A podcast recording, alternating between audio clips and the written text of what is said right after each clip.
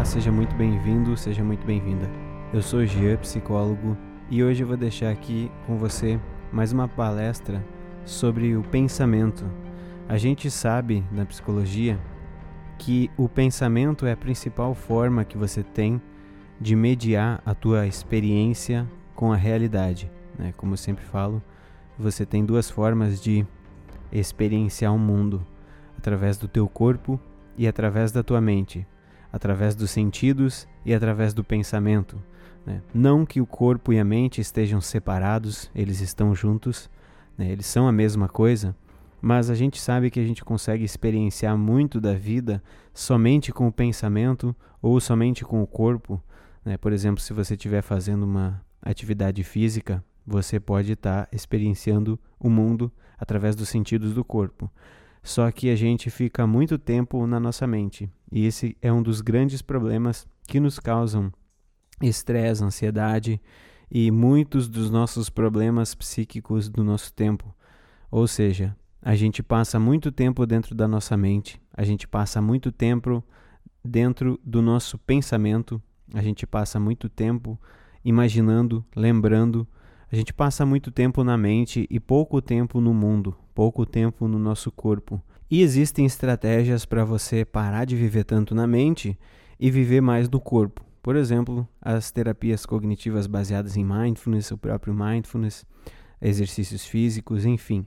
Só que, já que a gente passa muito tempo pensando, já que a gente passa muito tempo na mente, faz sentido a gente conseguir lidar melhor com a nossa mente faz sentido a gente aprender a melhor é, pensar. Né? Eu sempre digo que se você pensa melhor, você vive melhor. Até por isso que eu sempre falo para as pessoas é, aprenderem a expressar suas emoções, sentimentos e pensamentos através da escrita, porque a escrita é a melhor forma de pensar, né?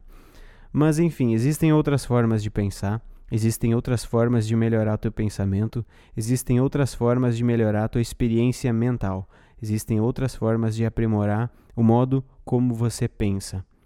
Uma delas é fazendo terapia, né? eu faço terapia também, se você se interessa, me chama lá no Instagram, de Alessandro Oficial, e eu te explico como é que funciona o processo. Mas aqui vou deixar para vocês uma palestra que eu fiz para uma equipe de médicos sobre como a gente pode pensar melhor, como a gente pode aprender a pensar de uma forma menos negativa, cortar as correntes de ruminação negativa que a gente entra, que são muitas vezes aqueles feedbacks negativos de pensamento, em que a gente cria um pensamento negativo, se culpa por ter pensado aquele pensamento negativo, se identifica com aquele pensamento negativo, começa a se culpar por pensar aquela coisa negativa, ou seja, a gente começa a criar um feedback é, sem fim, um, um círculo interminável de pensamentos que vão gerando emoções e que geram sentimentos e que geram estados e que geram uma experiência negativa em si. Então, eu vou deixar com vocês agora uma palestra sobre como você pensar de forma mais positiva, o jeito certo e o jeito errado de fazer isso e como você diminuir os teus pensamentos negativos. Existe um jeito certo e existe um jeito errado de fazer isso. Então, nessa palestra, eu apontei esses quatro pontos: como pensar mais positivo, como fazer isso do jeito certo, como fazem isso do jeito errado, ou melhor, como dizem para você fazer isso do jeito errado, como pensar menos de forma negativa, como trabalhar os teus pensamentos negativos, como uh, você fazer evidências contra esses pensamentos negativos, como você combater esses pensamentos negativos. Também expliquei nessa palestra qual é o jeito errado que te ensinam a fazer isso. Muita gente fala muita besteira que não condiz com nada do que a gente eh, reconhece dentro da ciência como sendo verdade, como sendo um consenso, como sendo eh, uma coisa empírica e validada. E tudo isso que eu falei nessa palestra se baseia, entre outras coisas, né, uh, nas terapias cognitivas de terceira onda, que são as terapias mais uh, novas, uh, recentes e as que têm mais respaldo científico. A gente tem duzentas e poucas escolas terapêuticas Porém, a TCC, né, que é a terapia cognitivo-comportamental, e as suas irmãs ali, terapia de aceitação e compromisso, terapia cognitiva baseada em mindfulness, né, todas essas terapias aí recebem a maior parte das uh, pesquisas e do peso científico empírico, do peso acadêmico. Então, são as que eu trabalho é, na terapia, são as que eu estudo e são as que eu é, fundamento essa palestra que eu deixo para você hoje. E se você trabalha em alguma empresa e quer trazer uma palestra minha para a tua empresa, contata lá no Instagram também, G Alessandro Oficial, e eu te passo um orçamento, a gente entende melhor qual é a tua necessidade e elabora uma pauta ali direto para você. Eu já tenho umas 10 palestras já prontas de temas e tópicos, então eu posso passar para você esse arquivo e você vê se alguma delas se encaixa, ou a gente pode fazer também uma palestra especialmente para o tema que você quer trabalhar. Além disso, eu trabalho com podcasts pagos também. A gente já está construindo um podcast personalizado para uma empresa. Então, essa empresa está veiculando episódios quinzenais para os seus colaboradores, é, comigo como apresentador e com temas relacionados ao autoconhecimento, saúde mental e os principais problemas que as pessoas têm. Então, sem mais delongas, fique agora com a nossa palestra Como lidar com os pensamentos e como pensar de forma mais positiva. Se você gosta desse conteúdo, me dá um feedback lá no Instagram sobre o que, que você achou desse conteúdo, o que, que você pensou e se inscreve lá no nosso canal do YouTube, já tem mais de 10 vídeos lá.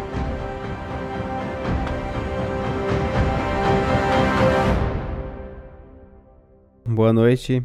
Uh, eu escolhi um tema interessante aqui para falar para vocês hoje, que é um tema bem assim conhecido, é um tema assim bem que o pessoal costuma falar bastante, assim, se vocês gostam de é, escutar coisas assim relativas ao autodesenvolvimento e tal, vocês provavelmente devem ter visto bastante sobre esse tema que eu vou tratar hoje.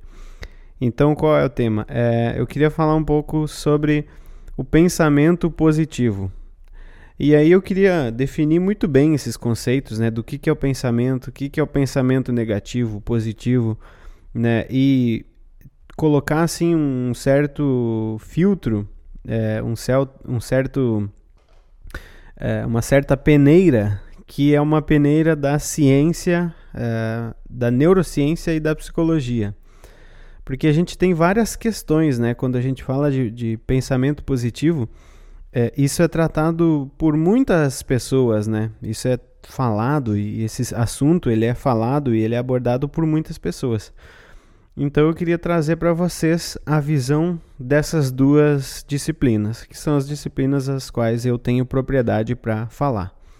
Né? Então você vai ter pessoas que são mais do ramo da espiritualidade falando sobre esses temas, mas é, como eu disse, as minhas disciplinas de estudo são essas duas. Então eu queria falar para vocês o que, que acontece na tua mente, e aí falo a partir da psicologia e o que, que acontece no teu cérebro. E aí fala a partir das neurociências quando você pensa, né? E aí quando você pensa positivo e negativo. E eu tenho bastante propriedade para falar sobre, porque além de estudar esses temas, eu também sou uma pessoa que modifiquei muito dos meus esquemas de pensamento ao longo da minha vida, né? Então, assim, há alguns anos atrás, cerca de 10 anos atrás ou um pouco mais, eu tinha um outro padrão de pensamento que era muito diferente do padrão que eu tenho agora. E eu consigo ver como que isso impacta, né? Então, vamos começar primeiro entendendo o que, que é um pensamento, né? O que, que é um pensamento? Qual é a diferença de um pensamento para uma emoção, por exemplo? Então, a emoção ela é o que? É uma circuitaria que alguma coisa ativa e uma série de coisas começa a acontecer no teu corpo. Isso é uma emoção, né? Característica da emoção é inconsciente e intensa. Então, a raiva, por exemplo, o medo, né, são emoções. São processos é, de ação do nosso corpo, do nosso cérebro, que a partir de um estímulo engatilha uma série de comportamentos é, inconscientes, até viscerais, né, muitas vezes. Por exemplo, quando você está com muito medo, o sangue ele sai da tua face, por exemplo, vai para as tuas coxas. Por isso que a pessoa com medo fica pálida, né? O que, que acontece também quando você está com raiva? Né? Você, é, teu intestino, coisas assim param de funcionar, né? O teu estômago para de digerir para colocar sangue onde importa, que é os grandes músculos, né? A gente evoluiu dessa forma. Então, Medo, raiva faziam com que a gente alocasse todos os recursos do nosso corpo para fuga ou para luta. Então isso é uma emoção. E um pensamento é o que? Né? Você tem o cérebro que é, digamos assim, o hardware, né? E você tem o software, que é a mente. Um pensamento é um, uma pequena ação né, desse software. Né? Então, se a emoção ela é muito mais é, inconsciente, o pensamento a gente vai dizer que é, ele é uma coisa que se manifesta na nossa consciência. Então, digamos, existe uma mente e existe um processo é, inconsciente e um processo consciente na nossa mente, né? Então, a metáfora que eu gosto de usar é assim: imagina que existe um mar e nesse mar existe uma garrafa boiando, né? Essa garrafa que está boiando no meio desse mar é a tua consciência.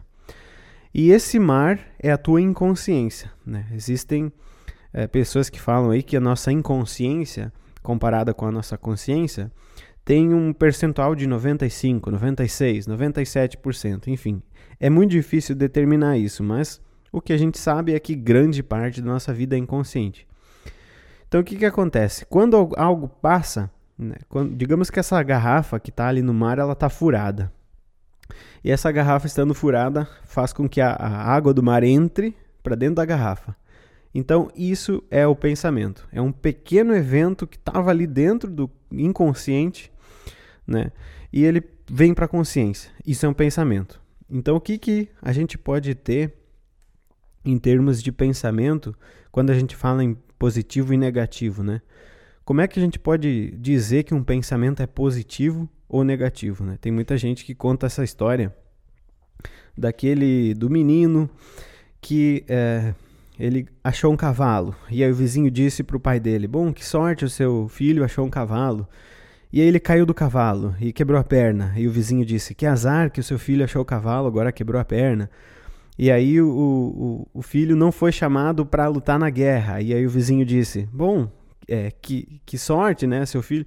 Ou seja, Conforme as coisas vão mudando, o negativo e positivo se torna relativo. Né? Muita gente conta essa história dizendo: bom, é difícil dizer o que é positivo e negativo, porque conforme a vida passa, você reinterpreta as coisas e aquilo que era negativo se torna positivo, enfim. Mas a gente tem uma definição assim neurofisiológica. Pensamentos e emoções negativas são coisas que nos aproximam enquanto seres humanos, aproximam os seres humanos, né? E pensamentos e emoções negativas afastam, né? nos afastam uns dos outros ou nos afastam de algo. Então, um pensamento negativo com relação a alguma coisa me afasta disso. Né? Um pensamento positivo com relação a alguma coisa me aproxima disso. E aí você tem ali, né, se você for estudar o cérebro, existe uma teoria que foi, até os anos 60 ali, foi uma teoria muito bem vista, que era a teoria do cérebro trino. Não sei se vocês já ouviram falar disso. Uma teoria que diz que o cérebro humano tem três partes, né? Então eles vão dizer ali, a primeira parte é a parte camada 1, né, que é o tronco encefálico e o mesencéfalo, que são as coisas autônomas, né, regular a temperatura do corpo, enfim. A camada 2 é a camada do sistema límbico, né, que são as emoções, e a camada 1 é o pensamento, as coisas mais complexas, e, digamos assim, as, as partes mais evoluídas do ser humano. Tudo bem, hoje a gente não usa mais esse, esse modelo, né, esse, esse modelo de três partes do cérebro, porque a gente entende que tudo está é, tá conjunto. Né? O cérebro está todo interligado, emoções e pensamentos e sentimentos, está tudo junto. Mas, para título de eu explicar para vocês o que, que é um pensamento negativo e o que, que ele impacta, vamos usar por hora só essa teoria. Vamos dizer que ela serve aqui para a gente entender. Então, na camada 1, que é a camada mais básica, você tem a regulação de muitos processos autônomos do nosso corpo. Né? Vocês já devem saber disso e devem conhecer ali o sistema simpático do sistema nervoso central. Né? Então, o sistema simpático é o que? É o que diz para algo ficar excitado. Né? Então, é, existe esse sistema, né, que é comandado ali pelo nosso uh, pela camada 1, né, a coisa mais primitiva, que é o cérebro reptiliano, né, que eles chamam nessa teoria antiga dos três níveis do cérebro. Então, uh, você tem, além desse sistema, no sistema nervoso simpático, você tem o parasimpático, né? E o parasimpático é o contrário do simpático, né? O simpático ativa reações de luta e fuga, então ativa reações de estresse, e o sistema nervoso parasimpático ali, ele vai ativar o contrário. Ele vai ativar é, tranquilidade. Né? Então, digamos que você esteja falando de é, adrenalina. Né? O sistema nervoso simpático vai largar a adrenalina e o sistema nervoso parasimpático vai dizer: chega de adrenalina. Digamos que você esteja falando do estresse. Né? O sistema nervoso simpático vai largar o estresse e os, o parasimpático vai dizer: chega de estresse. Então, existem esses dois processos. E o que, que isso tem a ver com emoções e sentimentos e pensamentos positivos e negativos, né? tem a ver que, como uh, a gente sabe hoje em dia, as emoções, os sentimentos e os pensamentos, eles se auto-influenciam. Né? Existe um livro muito famoso é, de autoajuda que é, disseminou uma ideia muito errada, né? Que a ideia do livro é a seguinte: pensamentos geram sentimentos, sentimentos geram emoções e emoções geram resultados. E essa ideia é muito difundida, né, pela internet aí, nos canais do YouTube, enfim, né? E mas ela é uma ideia errada, porque ela é uma ideia linear, né? Como se o cérebro funcionasse sempre dessa forma, ou seja, como se a origem de tudo fosse sempre um pensamento, né? Sempre um pensamento gera uma ação que gera um resultado. E aí o livro diz: bom, mude seus pensamentos que você muda a tua vida. Mas não é uma ideia totalmente certa, porque as emoções também geram pensamentos, os sentimentos geram emoções e os sentimentos geram pensamentos, ou seja, isso está tudo interligado, né? isso está tudo junto. Uma coisa gera outra e não tem como a gente dizer qual é a origem do que. Só que a gente consegue controlar algumas coisas. Então vamos pensar: sentimento, emoção e pensamento são as três principais coisas que acontecem na nossa mente, no nosso cérebro, né? O que, que a gente pode controlar disso? Né? Então vamos pensar primeiro na emoção. Você consegue controlar uma emoção? Né? Digamos que você esteja nadando no mar. E aí uh, você vê um tubarão. Será que você consegue pensar? É, bom, eu vi um tubarão e eu acho que deve ser muito inteligente da minha parte se agora eu sentir medo, ativar o meu sistema nervoso simpático para que ele libere sangue para os meus órgãos é, superiores, para os meus membros superiores, para mim fugir e me salvar. Será que a gente consegue fazer isso? Será que a gente consegue, por exemplo, quando é, a gente está atravessando a rua e leva uma buzinada. Será que a gente consegue pensar assim, bom, levei uma buzinada, não sei se é um carro que está querendo me atropelar ou o que está acontecendo, mas eu acho que é inteligente eu ficar com um pouco de medo e largar uma adrenalina em cortisol no meu, no meu corpo para que eu fique atento, para que o meu foco fique muito acurado, para que a minha memória ligue e para que eu consiga fugir desse carro que está me atropel... tá tentando me atropelar ou possivelmente vai me atropelar. Será que a gente consegue fazer isso?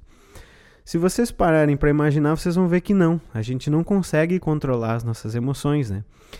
Diretamente não. Né? Você vai dizer que você consegue controlar as emoções de alguma forma.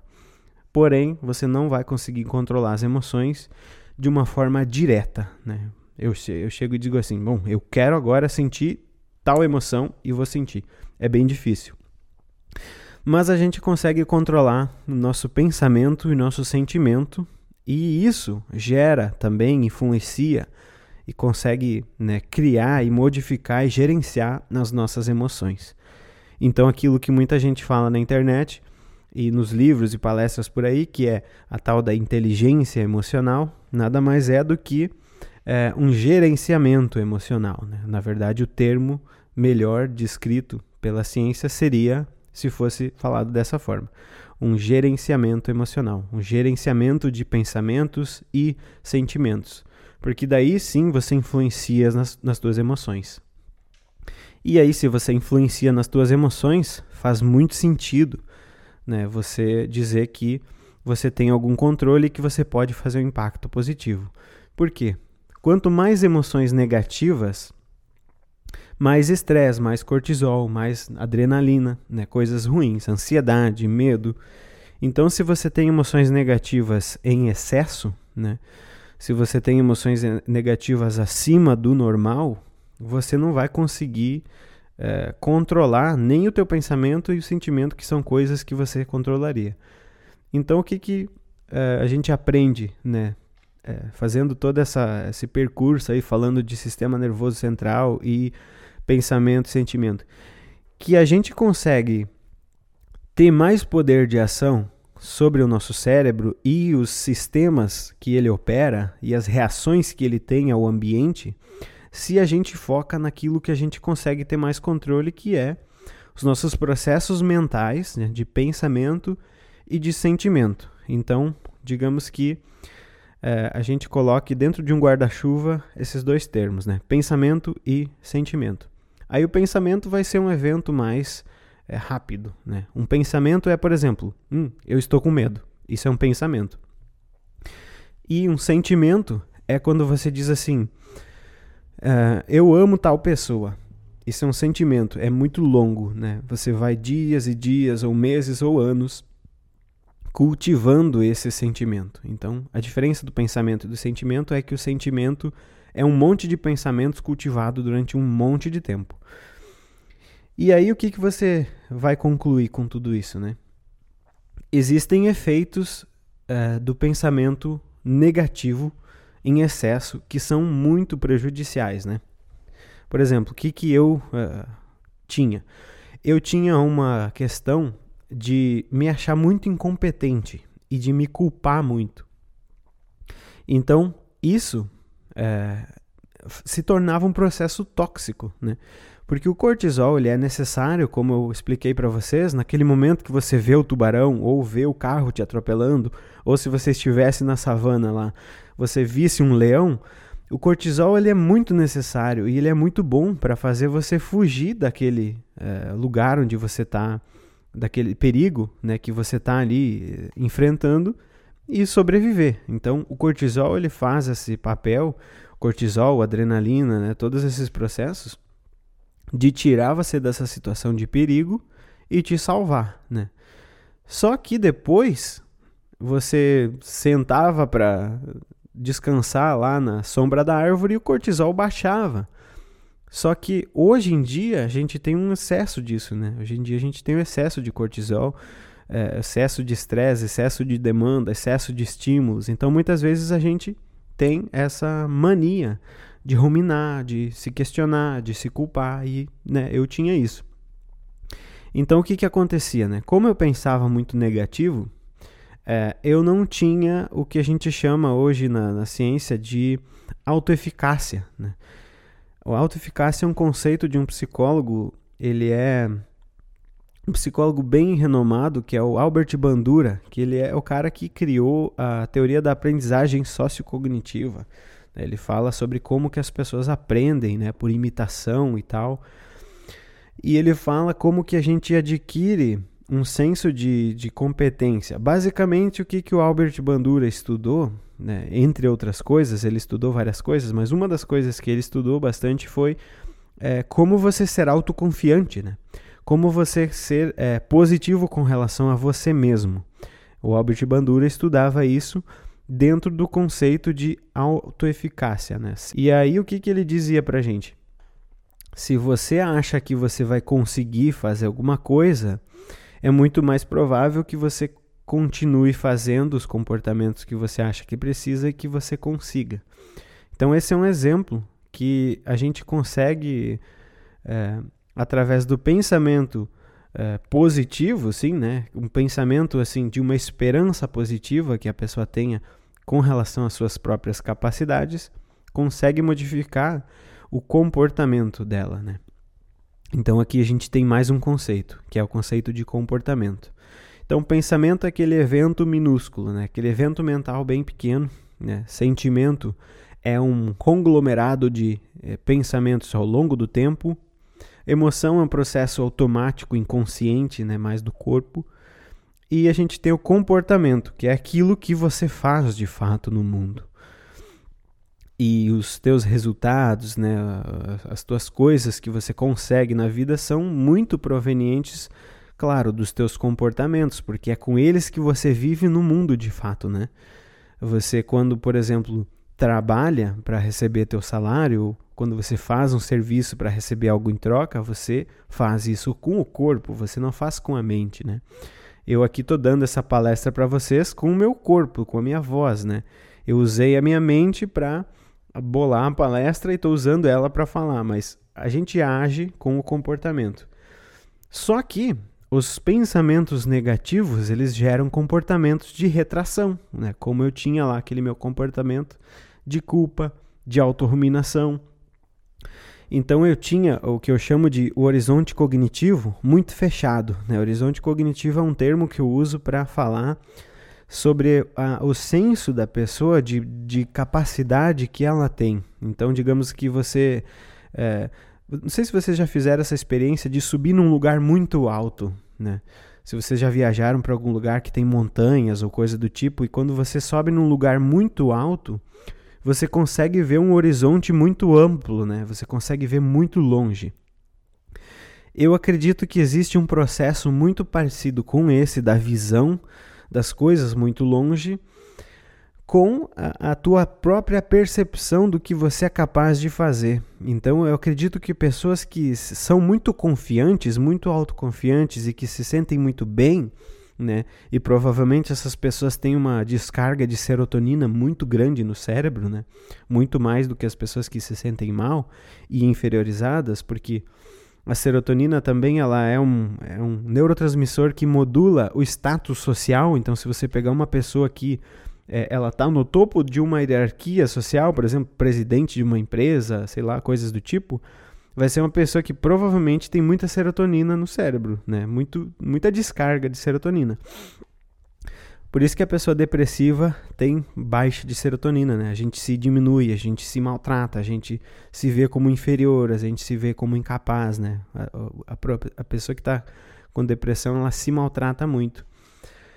Então, o que, que eu tinha? Um horizonte cognitivo muito limitado, né? É, para vocês terem uma ideia, eu lembro que uma vez eh, alguém me falou para me fazer o concurso da prefeitura da cidade que eu morava, que era uma cidade que tinha 4 mil habitantes, e eu não me achei capaz de conseguir passar nesse concurso dessa prefeitura, sequer, né? Passar no concurso. E era um concurso que, tipo, é, era 30 pessoas para 20 vagas. Então, olha só como era o meu pensamento, né? Eu lembro que no ensino médio é, eu não achava que eu era capaz nem de passar na prova do Enem. Eu lembro muito claramente disso quando eu estava no ensino médio. Um colega disse: Você não vai fazer o Enem? E eu disse assim: Não, uh, porque tinha uma, uma, outra colega lá que eu sabia que tinha feito. O nome dela era Andressa. Eu lembro até hoje que deu dizendo pro meu colega assim: Não, a Andressa não passou no Enem, como que eu vou passar? Então eu tinha muito isso, né, de me comparar com os outros e, e, e fazer essa comparação limitante, assim, né? De dizer, não, se o cara não conseguiu lá, eu não vou conseguir e tal. Então eu tinha isso que eu chamo de horizonte cognitivo, assim, ó, estreitamente limitado. Eu não conseguia enxergar na frente do meu nariz, né? Em termos de o que, que eu posso fazer, quais são as minhas possibilidades. Então, se você dissesse, assim, Gê, o que, que você é capaz de fazer? Eu ia dizer, hum, não muita coisa, sabe? Eu sou capaz de continuar aqui estudando, fazer algumas coisinhas aí, mas não é muita coisa que eu consigo fazer, não. Então eu diria isso para você, né, naquela época. Hoje em dia já não, já não tenho noção das minhas capacidades, porque eu já começo a, a entender todas essas questões cerebrais e de pensamento, de emoção, e eu começo a pensar o seguinte: bom, eu não consigo prever tudo aquilo que eu consigo fazer, porque na medida em que eu acredito que eu consigo fazer alguma coisa, eu sei que o meu comportamento se torna mais proativo, mais resiliente né? Eu sei que o meu comportamento começa a ficar mais é, assertivo, de fato, eu começo a prestar mais atenção nos detalhes das coisas, começo a aprender mais rápido. E se eu penso que eu vou conseguir, se eu penso que eu sou melhor naquilo a cada dia, a cada momento, se eu começo a prestar atenção nesse tipo de pensamento e a desligar os pensamentos negativos, eu começo a desligar né, o meu sistema simpático, que bota estresse na minha carga é, cerebral, na minha corrente sanguínea, né? Que coloca adrenalina, que coloca ansiedade, que engatilha medo, né?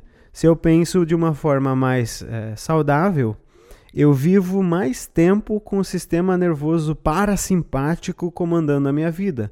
Né? E o sistema nervoso parasimpático ele é responsável por estados de calma e de paz. Né? Então, a gente já entendeu que pensar positivo faz uma tremenda diferença, né? faz uma enorme diferença. Então, pensar positivo é o que permite você ampliar esses horizontes cognitivos, né? Então, assim, se uma pessoa que está dentro de um poço, ela não consegue ver muito além, né? Ou seja, ela consegue só ver um metro na frente da, da cara dela, né? Porque ela está dentro de um poço. Imagine uma pessoa que está em cima do Cristo Redentor lá do Rio de Janeiro. O que, que será que essa pessoa enxerga, né? Aí você vai dizer, bom, ela provavelmente enxerga uns 10 quilômetros de horizonte, ou 15, sei lá. Ela enxerga muita coisa, ela enxerga uma vastidão de horizontes. Então pegue essa metáfora e entenda como sendo a mesma coisa para as tuas próprias capacidades. Né?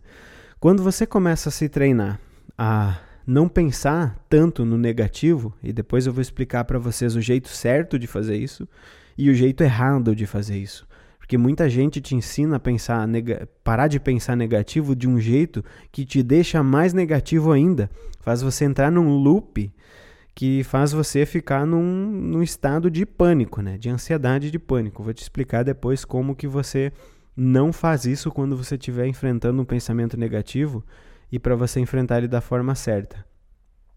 Mas então você consegue entender que se você conseguir pensar de uma maneira um pouco mais é, positiva, ou seja, aquela maneira que te aproxima das coisas que você quer e das pessoas que você quer se aproximar, né? Se você consegue pensar de uma forma que ative menos o teu sistema simpático, né, o teu sistema de luta e fuga, você consegue viver mais tempo ativando essa outra parte né, desse cérebro autônomo aí, desse cérebro reptiliano primitivo que o pessoal fala, que é o sistema nervoso parasimpático. Só para vocês terem uma ideia, o sistema nervoso parasimpático ele ativa quando você tem pensamentos de afeto para com outra pessoa. Então, olha só, por exemplo, uma pessoa que tem muita ansiedade, ela também é uma pessoa que não passa muito tempo pensando nos outros, né? a não ser que seja no julgamento dos outros. Então, assim, a pessoa que é extremamente ansiosa, ela raramente para para pensar no outro, em alguém, assim, tendo um pensamento de amor, né? tendo um pensamento de cultivar compaixão para alguém. Ela está sempre preocupada com ela, está sempre preocupada com o outro, mas no que o outro pensa dela. Então você vê que é sempre um é, um reflexo, né? O pensamento da pessoa ansiosa e preocupada é sempre um reflexo, volta sempre para ela, né? Volta sempre para o ego. Então, é uma coisa muito autocentrada. A mesma coisa é timidez, né? Pessoa tímida é muito autocentrada. Ela está sempre pensando que tudo é, é, é o, como se ela estivesse num palco, né? Tem um pesquisador até que fala isso. É a síndrome do, do da pessoa no palco. Sendo que às vezes as pessoas não estão nem aí para você e você está né, com medo, ansiedade, pensando o que, que vão pensar de mim e não sei o quê. Então são todos esses processos ativados pelo esse sistema simpático, né? Hoje em dia não tem mais leão, hoje em dia não tem mais né, uh, animais para nos caçar e nos devorar, mas a gente colocou no lugar de tudo isso essas outras pequenas uh, coisas do dia a dia, né, que entram no mesmo lugar né, operam no mesmo, na mesma parte do cérebro, ali, usam o mesmo processamento mental, né? Então tá, eu acho que vocês já se convenceram, né, de que os pensamentos afetam vocês de uma maneira positiva e negativa, né? É, só queria deixar claro que é, o pensamento negativo ele tem sim a sua, o seu lugar, né? O grande problema do ser humano é o que? É o viés que faz com que a gente fique muito mais tempo no negativo do que no positivo. E por quê? Porque não fazia sentido para os nossos ancestrais é, ficar admirando a beleza né, das planícies. Não fazia sentido porque quem fez isso morreu e não passou os genes para nós, né? Então, a espécie ela vai evoluindo conforme os comportamentos adaptativos que ela tem. E esses comportamentos eles são selecionados pela natureza, né? Então aquilo que funciona mais é mantido. Né? Esse é o processo evolucionista. Tudo que é, funciona vai sendo mantido. Então a gente veio, né, naturalmente assim, mais preocupado do que é, despreocupado, né? mais focado no negativo do que no positivo. Então, os processos todos, né, emoções, pensamentos negativos, eles têm a sua função. Né? A tristeza tem a sua função, o medo tem a sua função, a raiva tem a sua função. Né? A tristeza, por exemplo, faz com que você avalie a estrada que você está tomando na vida e se você não ficasse triste, você poderia, por exemplo, viver uma vida de 10 anos que você não quer e, e lá 10 anos depois você se dá conta que não era a vida que você queria, porque você não conseguiu ficar triste para poder avaliar que a tua vida não estava boa. Né? Então, assim, tem muita gente que diz que você tem que eliminar tudo de, for, de que for negativo da tua vida. Todos os pensamentos e sentimentos negativos da tua vida você vai ter que eliminar. Só que se você fizer isso, você vai depender do que para te guiar, né? Porque a emoção negativa, por exemplo, a tristeza, ela te guia dessa forma. Né? Você para e avalia e você começa a entender que, bom, você não é o que você poderia, você pode dar mais, né? Você pode ser mais e a tua vida pode ter mais, né? E aí você, bom, fica triste, mas é um processo. Depois o teu sistema ele entra em homeostase, você fica no equilíbrio de novo. E bom, agora você já sabe que aquele comportamento que você fez, você não quer mais fazer, ou que aquela situação em que você entrou, você não quer mais entrar. Então a tristeza, é, a emoção negativa tem o seu papel, né? O pensamento negativo tem o seu papel. Eu fiz um vídeo no YouTube dias atrás sobre o pensamento negativo também, né? Falando disso, que o pensamento negativo também é, é interessante você saber como e quando usá-lo, né? E aí eu uso aqueles, aquelas pessoas que vão no The Voice, né? Vocês já viram aqueles cantores ruins no The Voice? Procurem no, no YouTube assim, ó, cantores ruins do The Voice, piores candidatos do The Voice. Aquilo ali é um exemplo perfeito de como seria a tua vida se você não tivesse nenhum pensamento negativo. Ou seja, você também não tem feedback negativo de você mesmo. E é isso que te permite evolução, né? Quando você não se critica, você não sabe que precisa melhorar, então você não melhora. Né? Eu tenho várias coisas na minha vida assim, porque eu desenvolvi um, um otimismo até exacerbado em algumas questões, né? Então, assim, às vezes eu tenho muita, muito excesso de autoconfiança. Então, por exemplo, quando eu vou elaborar uma palestra, eu sempre acho que ela vai ser boa. E às vezes ela não é. Às vezes eu não preparo ela bem. Né? Eu, não, eu não tenho esse pensamento negativo que diz: espera aí, Jean, vai com calma, escreve direitinho, vê se as pessoas vão entender. Então, às vezes, eu tenho que forçar um pouco o pensamento negativo para mim, porque eu tenho tanto excesso de confiança em algumas áreas, né? Que eu, às vezes, acabo fazendo uma coisa que não é legal e eu acho que é, né? Porque o nosso ego quer sempre nos defender. Então, é um exemplo daqueles caras lá que estão cantando e todo mundo tá rindo deles e eles não entendem ou não, não percebem que são ruins, né? Esse é um exemplo perfeito de que você sem pensamento negativo também não é legal. É o famoso efeito, efeito Dunning-Kruger. Né? O Dunning e o Kruger são dois psicólogos que estudaram é, o efeito da autoconsciência né, na, na competência das pessoas. E o que eles descobriram foi: quanto mais incompetente uma pessoa é, menos consciência da própria incompetência ela tem, né?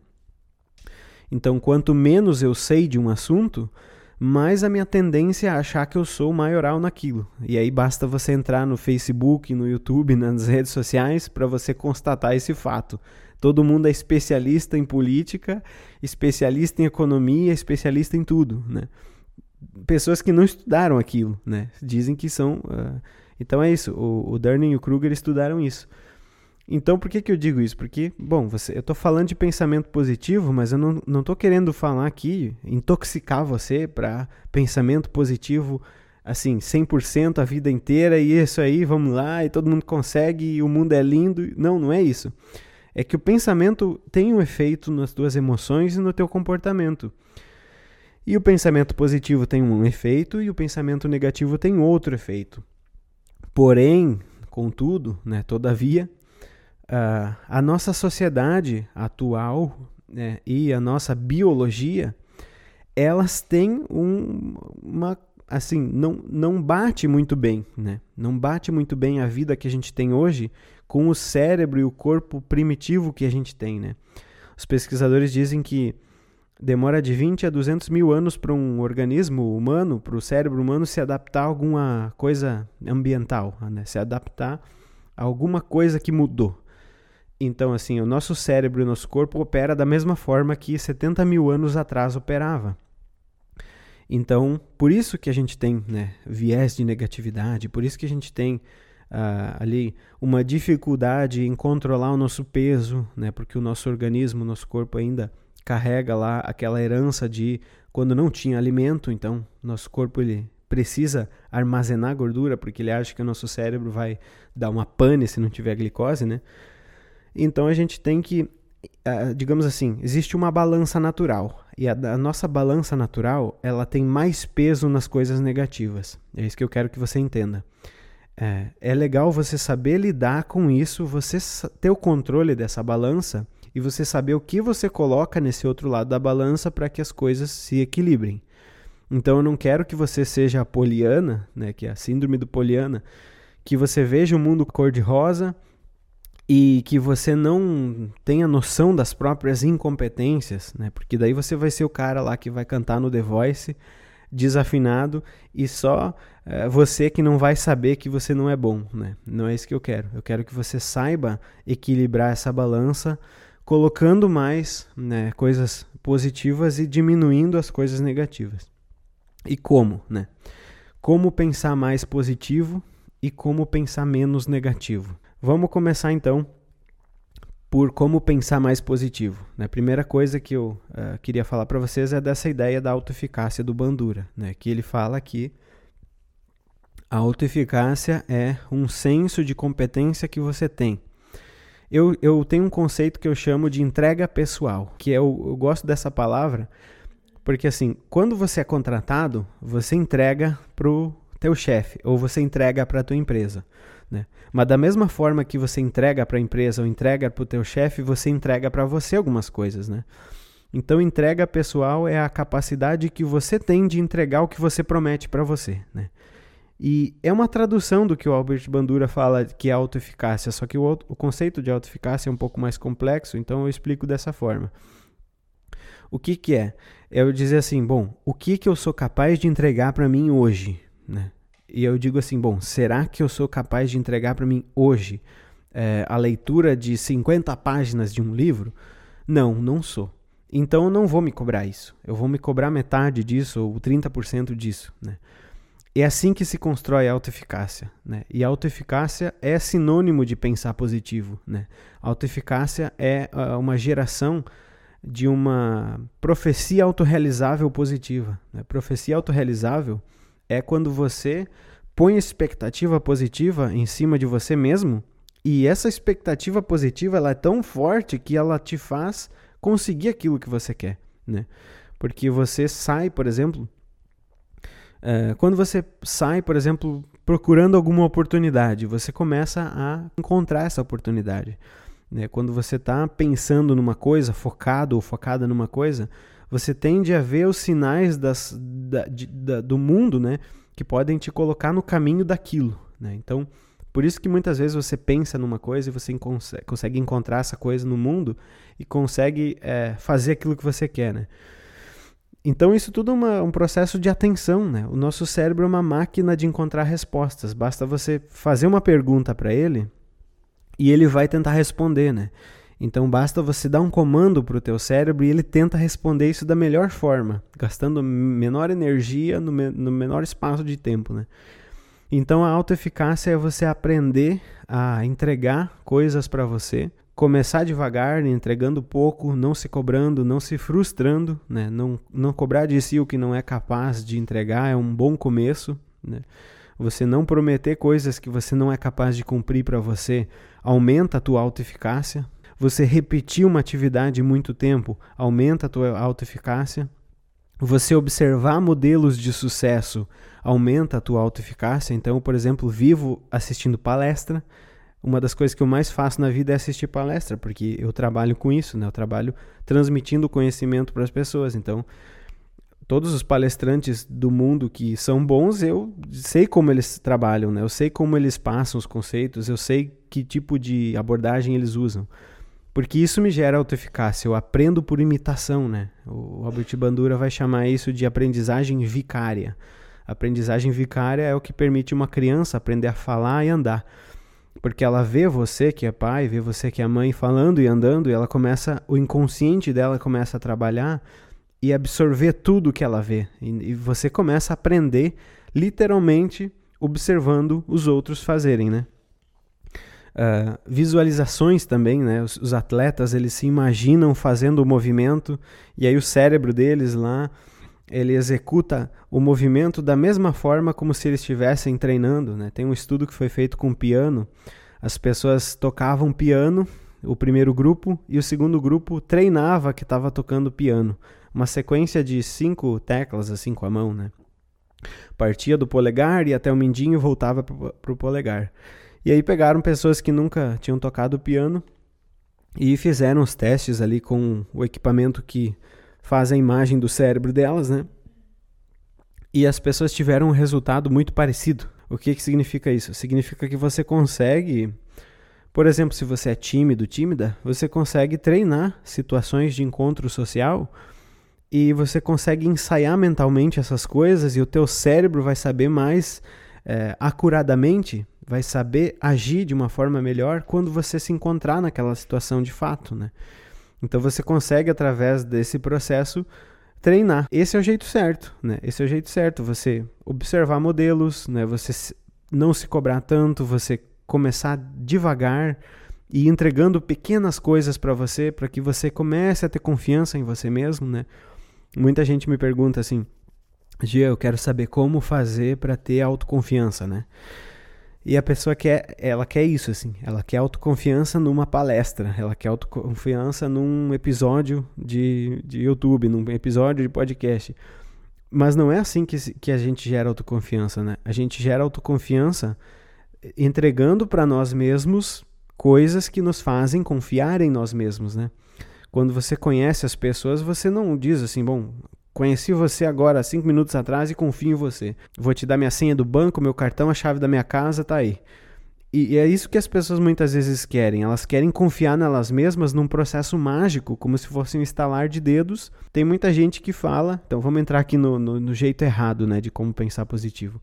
Muita gente fala que você deve pegar e ir para frente do espelho e começar a falar assim: eu sou uma pessoa muito amável, eu sou uma pessoa abundante, coisas do tipo, né? Se você acredita de fato nisso, isso vai ativar lá o teu sistema parasimpático, vai te deixar com calma, vai te deixar bem. Se você não acredita nisso, isso vai gerar para você uma dissonância cognitiva, que é assim, dissonância é quando a gente toca violão, por exemplo, e aperta uma corda e outra com uma nota que não é uma nota que se encaixa bem com aquela nota, né? Então, por exemplo, o Dó e o Ré se encaixam bem. Quando você toca o Dó e o Ré, você tem uma parte do acorde do Dó. Fica bem bonito. Mas se você tocar, sei lá, o Dó e, e o Mi, não vai ficar tão legal. Vai dar um, um efeito dissonante, assim. Os sons não combinam bem. E a dissonância cognitiva é quando duas ideias na cabeça elas entram em choque, né? Elas não combinam. Então a pessoa se acha é, horrível e ela vai na frente do espelho e diz: Eu sou lindo. Né? O que, que vai acontecer? Dissonância cognitiva. Não vai ativar o sistema parasimpático, vai ativar o sistema simpático, vai estressar o cérebro dela para tentar tirar aquela dissonância. Né? Vai estressar o sistema cognitivo dela, dizendo: peraí, não tem. Tem alguma coisa que está errado aqui. A nossa mente ela tem que ter congruência. Ela precisa de congruência. Né? Os, os nossas, nossas cognições, o nosso cérebro ele é viciado em congruência. Por isso que a gente confirma nossas crenças em tudo que a gente vê, né? Por isso que muitas vezes as pessoas ficam no, em padrões negativos, ruminativos, né? Muitas vezes a ruminação ela tem o lado positivo dela, que é esse senso de segurança, né? Eu estou seguro no meu próprio sofrimento, estou seguro na, na minha ruminação aqui, estou seguro na minha negatividade. Porque isso, apesar de ser patológico e tóxico para mim, para o meu cérebro, mantém a minha coesão mental. Ou seja, se todos os meus pensamentos dentro da minha mente dizem que eu sou um fracasso, tudo bem que eu vou ser um fracasso e tudo bem que eu não vou ter comportamentos que são bons para mim, mas a minha mente vai estar tá congruente e a tua mente ela não tem a inteligência que você tem, separando aqui a mente de você. A mente é como se fosse um software e o software quer o quê? Ele quer concordância, ele quer congruência. Se você faz descongruência ali dentro do software, ele dá aquela, aquele, aquele sonzinho do Windows assim, sabe? Pam, tem algo errado aqui, né? Então, o jeito errado de você pensar positivo é você tentar enfiar na tua cabeça que você é algo que você não é, sem construir esse processo de autoconfiança, sem construir esse processo de autoeficácia, né? Se você diz para você que você é bom em algo, ou você tem que acreditar que é capaz de ser algo, esse, esse algo que você está dizendo, ou você tem que estar no processo de, de estar desenvolvendo isso. Então, por exemplo, às vezes eu escuto as minhas palestras e digo: bom, eu consigo dar uma palestra muito legal. Mas as minhas palestras elas foram é, melhorando com o tempo. Eu cada vez que eu assisto aqui, por isso que eu gravo para vocês e mando depois, eu gravo e depois eu escuto isso duas, três vezes para ver se eu errei, para ver se eu expliquei coisas muito complexas, para ver se eu fui muito superficial, para ver se, enfim, se vocês entenderam, se eu não me atrapalhei, né? Então, eu estou construindo autoeficácia. Então, se eu falar para mim, bom, eu sou um bom palestrante, isso pode ativar meu sistema uh, parasimpático e me deixar bem, calmo e em paz. Mas por quê? Porque eu estou fazendo tudo para acreditar nisso que eu digo. Né? Eu estou fazendo tudo para acreditar nesse, nessa positividade que eu estou afirmando. Não é uma afirmação vazia sem base empírica, né? sem base real, sem sustentação de comportamento e de ação.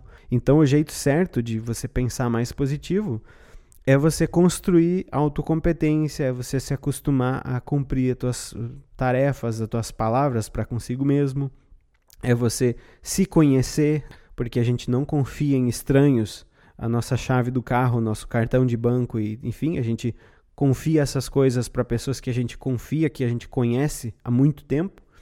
Então, se você quer confiar em você, você tem que estar num processo de autoconhecimento há muito tempo, da mesma forma que você confiaria numa pessoa, né? Se você estivesse conhecendo ela há muito tempo, conhecesse muito essa pessoa, aí você confia. Então, esse é o jeito certo e o jeito errado, né? De, de você com, é, começar a construir mais pensamentos positivos você começar a parar de mentir, né? Ou de tentar enfiar a goela abaixo na tua cabeça pensamentos positivos, porque isso é que, o que eu chamo de o que eu e muitos psicólogos chamam de positividade tóxica. Né? Não adianta você se envenenar com positividade, né? porque isso é um veneno quando você insere uma informação na tua mente que a tua, informa que a tua mente não está preparada para pegar, ela vai negar. Né? É a mesma coisa que vocês lidam, né? vocês da medicina e do, do da enfermagem lidam, é, quando você faz um transplante, né? É, você transplanta um órgão, sei lá, coloca um sangue ali, o corpo diz não, eu não quero isso. Então não adianta injetar, né? Não adianta colocar aquele órgão ali, não adianta colocar aquele sangue que não é compatível com o sangue da pessoa. A mesma coisa acontece na mente. Não adianta a gente colocar mensagens dentro da nossa mente que não são compatíveis com o que a nossa mente está operando, né? Então a gente precisa tentar pensar mais positivo, sim, mas precisa ser um, uma tentativa congruente com o que já existe ali dentro. Então, um dos exercícios que os, os pesquisadores, os psicólogos é, orientam é você manter um, um, diário, né? As pessoas falam em diário de gratidão, né? Tem o exercício do Martin Seligman, que é você anotar três coisas pelas quais você é grato naquele dia e o porquê elas ocorreram, né? Isso faz você começar a entender e treinar o teu cérebro para deixar de focar tanto nas coisas negativas e começar a focar um pouco mais nas coisas positivas e tudo isso virar um hábito, né? Se você treinar por muito tempo, se você fizer uma coisa por muito tempo, ela se torna automática no teu cérebro. É isso que diz a plasticidade neuronal. Plasticidade neuronal diz: é tão fácil você se acostumar a correr uma maratona quanto é fácil você se acostumar a comer chocolate todo dia. Depende de você treinar isso muito. Só que a facilidade de treinar coisas negativas é muito maior do que a facilidade de treinar. É, desculpa, a facilidade de treinar coisas negativas é muito maior e a dificuldade de treinar coisas positivas é muito maior, né? Então você pode treinar a percepção para começar a pensar mais positivo. Um desses exercícios que os psicólogos testaram, e esse do Martin Seligman, ele é testado, um ou dois meses você começa a sentir que a tua percepção começa a se voltar mais para as coisas positivas. Eu hoje fiz esse exercício porque eu notei que eu já estava pensando muito mais coisas negativas do que positivas. Então eu voltei a fazer que uma época eu fiz esse exercício há muitos anos atrás e eu tinha um caderno que eu ia escrevendo tudo isso, né? O, o que, que aconteceu e por quê. E parece um exercício bobo, mas ele não é. Ele foi testado e validado empiricamente e repetido várias vezes e dá sempre o mesmo resultado. As pessoas depressivas diminuem 50% os sintomas depressivos, né? depressão leve e moderada. As pessoas que estão com a depressão leve às vezes têm remissão de sintomas porque elas começam a parar de pensar e focar naquelas coisas negativas e começam a pensar em coisas mais produtivas, mais é, interessantes, mais positivas, ou seja, param de carregar o sistema nervoso delas, né, a emoção, o sentimento lá com coisas negativas, né, começam a ativar mais esse outro lado é, do sistema parasimpático. Outra ideia interessante é você praticar a meditação loving kindness, Loving Kindness é um tipo de meditação da meditação mindfulness. É muito nome aí para vocês decorar, mas olha só. Existe um tipo de meditação, é, existem vários tipos de meditações, né? Formais, não formais, enfim. A ciência, a neurociência, ela é muito curiosa em cima de um tipo de meditação que é a meditação mindfulness, que é a meditação de atenção plena. E dentro da meditação de atenção plena, você pode treinar a respiração, você pode treinar o body scan, que é o reconhecimento das partes do corpo. Você pode treinar os sons e os pensamentos, né? Você pode treinar uma série de coisas. E um dos treinamentos da, do mindfulness, da meditação de atenção plena, é você mentalizar alguma outra pessoa que você gosta e você ficar pensando, bom, eu quero que essa pessoa se livre do sofrimento, eu quero que essa pessoa fique bem. Ou seja, você começar a pensar em outra pessoa e não em você. Por quê? Porque o sistema nervoso simpático ele é ativado quando você pensa em você e quando você precisa sobreviver. Então, aquela pessoa que está muito estressada, muito ansiosa, se ela pensar no outro, o que, que vai acontecer? Ela vai desativar o simpático e vai ativar o parasimpático. Porque o parasimpático ele era ativado quando a gente estava lá na caverna dormindo abraçadinhos, né? Então, assim, você não precisa estar tá com medo do tigre quando você está com o parasimpático ativado. Então, esses dois sistemas, é, dentro do nosso sistema ali, né, sistema nervoso central, eles funcionam de maneira oposta. E se você faz as coisas que são ativadas pelo sistema parasimpático, né, você ativa ele. Né? Então você consegue controlar um negócio que é lá do sistema é, nervoso autônomo. Né? Você consegue controlar através da meditação até a temperatura do corpo. Né? Os monges budistas lá controlam a temperatura da pele. É um negócio meio louco, né? Mas eles colocam uma toalha gelada e os pesquisadores das neurociências vão lá, colocam eletrodos neles e tal, e medem a temperatura do corpo deles, e daqui a pouco eles estão fazendo a, a toalha pegar fumaça, assim, fumegar. Porque eles conseguem, de alguma forma, ativar a temperatura da pele e aumentar ela, né? sem ficar com febre. Né? Os pesquisadores conseguem medir isso. Tem até um vídeo no YouTube. Se vocês quiserem comprovar que isso é verdade, pesquisa ali meditação TUMO, T-U-M-O que é a meditação do fogo interno que os monges fazem, imaginando que tem um fogo interno dentro deles que dança e vai pela pele e tal. E o que que acontece? Eles conseguem aumentar a temperatura da pele. É um negócio bizarro assim, né? Então a gente não vai conseguir, obviamente, aumentar a temperatura da nossa pele com dois meses de meditação, mas a gente consegue fazer isso, de ativar através dessa loving kindness, né? É, ativar esse sistema nervoso de calma e de paz. E aí o que, que é? O foco é você pensar em outra pessoa e desejar que ela esteja bem. Ou você pensar em uma pessoa que você não gosta e desejar que ela esteja bem também. Porque o princípio de tudo é focar em outra pessoa. Né? O princípio de tudo é você tirar a atenção de você é você tirar a atenção de você e jogar ela fora de você, porque quando você está prestando atenção no outro, você não está gerando aqueles é, sentimentos ali de autoflagelação e autorruminação. Então, essas são algumas formas, né? existem várias outras, né? mas autoeficácia, treinar autoeficácia, fazer a meditação né, do Love and Kindness, evitar as afirmações vagas sobre você que não são verdadeiras, né? evitar essas coisas que você sabe que são mentira, evitar fazer essas afirmações que você sabe que não são não é o jeito que você é, né? Deixe para fazer afirmações positivas quando você for se sentindo mais positivo, não é para forçar aqui, é para treinar. Então, da mesma forma que você não consegue chegar na academia e pegar 500 quilos e erguer, você não vai chegar e dizer eu sou o maioral. Né? Você tem que se treinar a pensar que você é bom, que você é competente, que você é legal, que você. Enfim, seja lá qual for o pensamento positivo. Né? E aí a gente tem também outra forma de pensar mais positivo, que é diminuindo o pensamento negativo. E aí é a última dica que eu quero passar para vocês. Como é que a gente diminui o pensamento negativo? O jeito errado é o seguinte: o jeito errado é o jeito que mais falam para você fazer. Olha só que louco. O jeito errado é o seguinte: é você lutar contra o pensamento negativo, lutar contra a emoção negativa. Que é o que muita gente fala para você assim, ó, não tenha pensamentos negativos na tua vida, não tenha emoções negativas na tua vida. Só que você não consegue lutar contra o pensamento. Você não consegue lutar contra a cognição. Entra aí em ação um princípio cognitivo que se chama processo irônico de pensamento. O processo irônico de pensamento, quem tem ansiedade, quem tem ou já teve síndrome do pânico, vai entender muito bem o que, que é. É o medo de ficar com medo. Né? O que, que você tem quando você tem medo de ficar com medo? Você tem mais medo. Eu, por um tempo, tocava com uma banda, com os guris, e eu tocava baixo e cantava.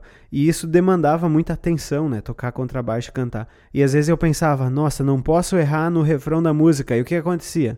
no refrão da música, eu cantava outra música que não era aquela que a gente estava tocando. Ou eu errava o dedo. Então, assim, você ter medo de ter medo gera medo. Você querer não pensar em algo faz você pensar nesse algo. Você tentar não pensar em algum objeto faz você ter esse objeto na tua mente. E por que isso? É uma coisa, né, uma bruxaria? Não, é um processo cognitivo. A tua cognição ela é tão sofisticada que quando você tenta não pensar em algo, ela tenta fazer dois tipos de pensamento rodarem simultaneamente. Então é como se você ligasse um sistema de busca de, de um antivírus. Né?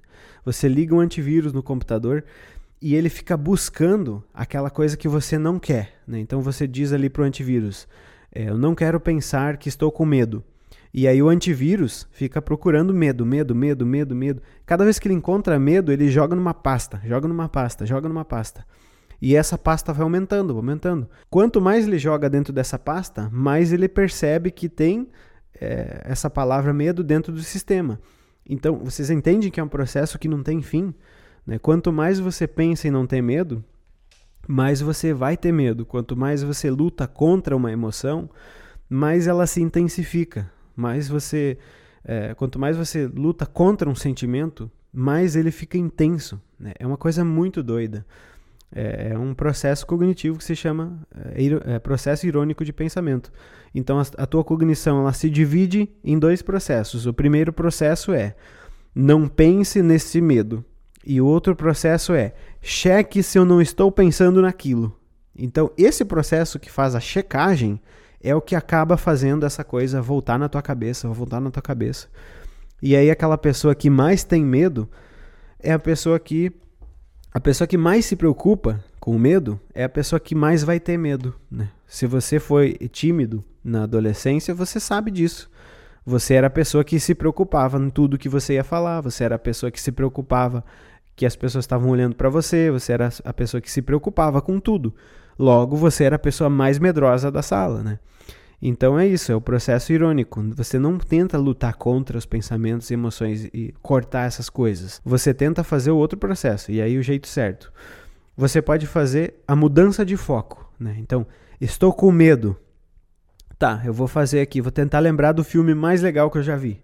Ou seja, não tem nada a ver com medo. Eu estou pensando outra coisa. Então, em vez de você. É, é como se fosse você olhar para o espelho querendo ver outra coisa, né? o processo irônico. Não tem como, você está se olhando no espelho. Né? Agora, o, o contrário do processo irônico é: eu vou olhar essa caixinha aqui, porque essa caixinha não é espelho, então eu não vou me ver nela, então eu vou ver a caixinha. Né? Então, o que, que você faz ao invés de lutar contra o pensamento, contra a emoção negativa? Busca coisas que você pode focar a atenção.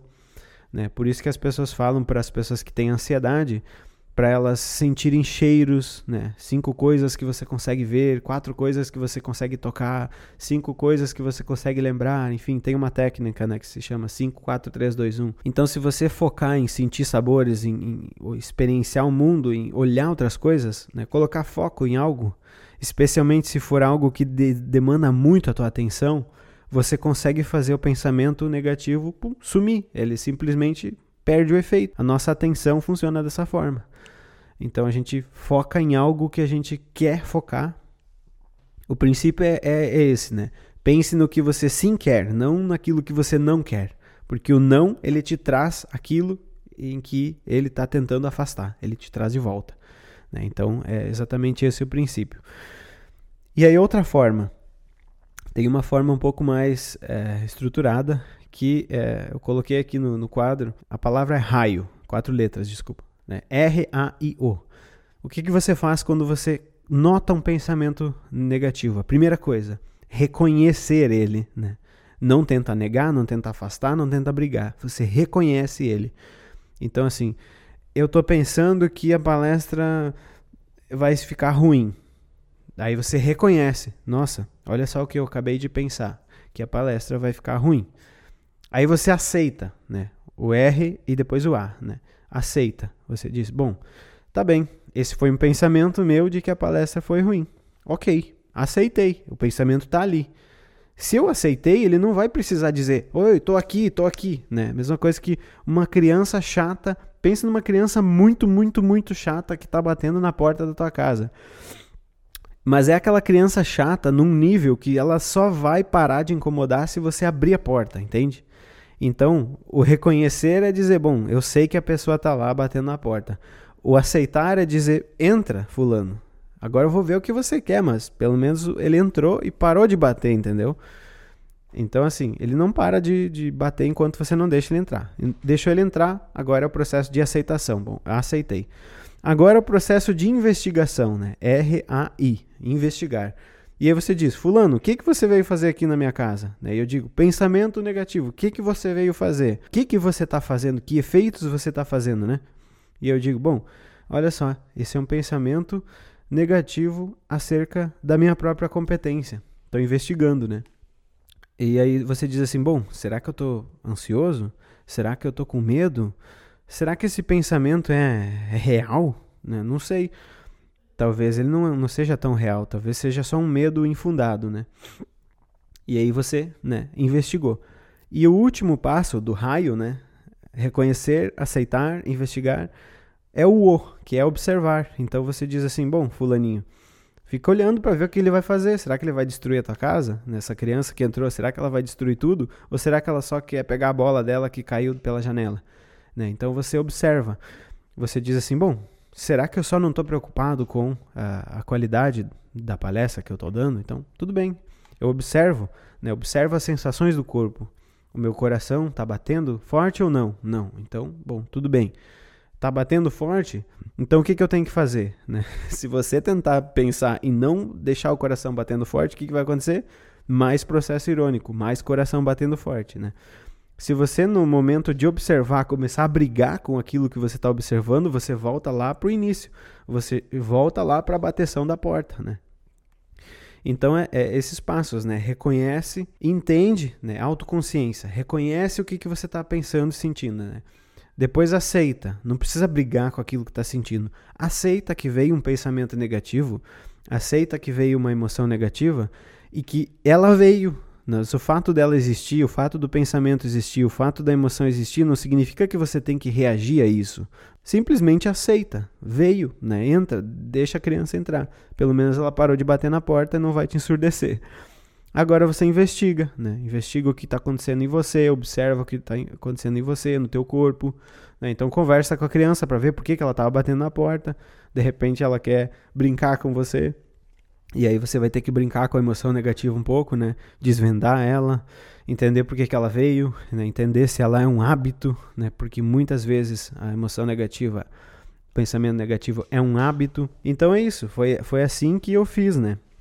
Esses processos todos que eu passei para vocês são processos que estão descritos na terapia cognitivo-comportamental, que é o tratamento ouro para qualquer coisa que existe de patologia mental desde ansiedade, estresse até todas as outras coisas. É a terapia cognitivo-comportamental é que tem mais base científica validada de todas as escolas terapêuticas e existem mais de 250. Então esse é o processo que você faz, né, para aprender a lidar melhor com tudo isso. É, são todas coisas que eu testei na prática. Então, além de serem coisas que é, você vai encontrar nos estudos, a validade científica de tudo isso aí são coisas que eu mesmo pratiquei comigo e com as pessoas que eu atendi, com pacientes, e são coisas que funcionam. Então, assim, o que, que eu quero deixar de última mensagem? Você talvez não tenha decorado tudo que eu falei, você talvez não tenha captado tudo que eu falei, e você talvez não tenha conseguido ficar com tudo isso na memória. Eu sei que foi muita informação aqui. Eu vou mandar o áudio para vocês depois para reverem, né? Mas se você não, não quer ficar com a tua cabeça sobrecarregada, pelo menos fica com esse princípio muito básico, né? Não brigue contra as tuas emoções e pensamentos negativos. Em vez disso, torne a tua atenção para outro lado, vire a tua atenção, vire o teu, né, a tua máquina atencional para outro lado. E aí sim, quando você vira para outro lado, você deixa aquilo que não está sendo visto de fora. É a mesma coisa de uma câmera, né? Quando você filma com a câmera, você foca. Se eu focar aqui no computador, eu não vou estar tá vendo o sofá, não vou estar tá vendo a parede. Então não tem como a parede e o sofá aparecerem na filmagem. Então é esse princípio. Aquilo que você foca vira o objeto de realidade, né? Tem até uma frase, uma frase do do mestre Yoda, né, do, dos Star Wars, do Guerra, Guerra nas Estrelas. Ele diz assim: seu foco é, é sua realidade. É exatamente isso, né? Não sei se o mestre Yoda fazia psicoterapia, mas é exatamente isso. O teu foco, ele é a tua realidade. Então, em vez da gente brigar contra os processos que são é, processos fundamentais da mente e do corpo, que tem o seu papel, né? Em vez da gente brigar para tirar isso, que não tem como tirar, né? é como se fosse querer tirar os números pares da matemática e ainda querer que a matemática funcione. Não tem como, né? Então, em vez de brigar contra isso, treinar teu foco, treinar tua atenção. E aí, é, sugiro para vocês muito, muito fortemente que treinem fazer aquela meditação ali que eu falei para vocês, né? Qualquer tipo delas, né? Meditação mindfulness de qualquer tipo vai ajudar demais a vocês fazerem esse processo do raio, né, de reconhecer, aceitar, investigar e observar. Vai dar mais controle e gerenciamento das emoções e dos pensamentos, né, já que a gente não consegue ter emoção, é, ter inteligência emocional, inteligência em cima das emoções na hora que elas ocorrem, e já que a gente não consegue controlar esses processos automáticos, a gente consegue sim ter melhores reações em cima de tudo isso. A gente consegue controlar as coisas de forma indireta, né? Entendendo como os processos funcionam. E aí eu trouxe para vocês desde o sistema nervoso até os processos psicológicos para fazer vocês entenderem isso, né? Que uh, as emoções, os pensamentos e os sentimentos eles podem destruir uma vida, como eles podem criar uma vida maravilhosa para você. Só que você tem que entender como eles operam, por isso que eu falei de uma maneira mais genérica. E depois você pode entender como eles operam em você, né? Que daí você tem os teus próprios padrões, você tem os teus próprios hábitos, de pensamento, de emoção, de sentimento. Então, é isso que eu queria deixar para vocês assim.